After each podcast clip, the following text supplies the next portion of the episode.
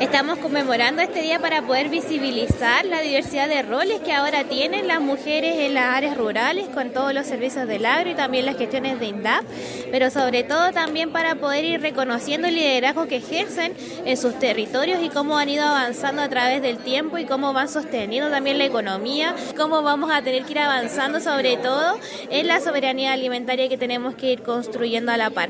Eh, ahora enfrentando nuevos desafíos como la crisis hídrica, la crisis ambiental y es que sin duda sin su experiencia y sus historias no podemos avanzar en la política.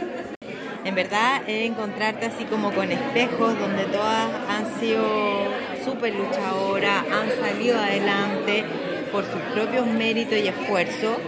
Eh, bueno, y obviamente INDAP ha sido un apoyo fuerte también para ellas, para mí, para nuestra asociación también.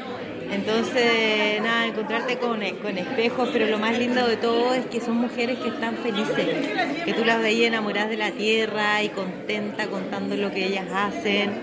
Entonces, la verdad que una reunión muy, muy bonita, inspiradora y me voy con el corazón llenito. Una actividad tremendamente significativa. Eh, la ruralidad y la mujer son dos temas en los cuales nuestro gobierno se está ocupando de todo eso, de, todas las problemáticas y toda la, solucionática que esté relacionada con la mujer y la ruralidad.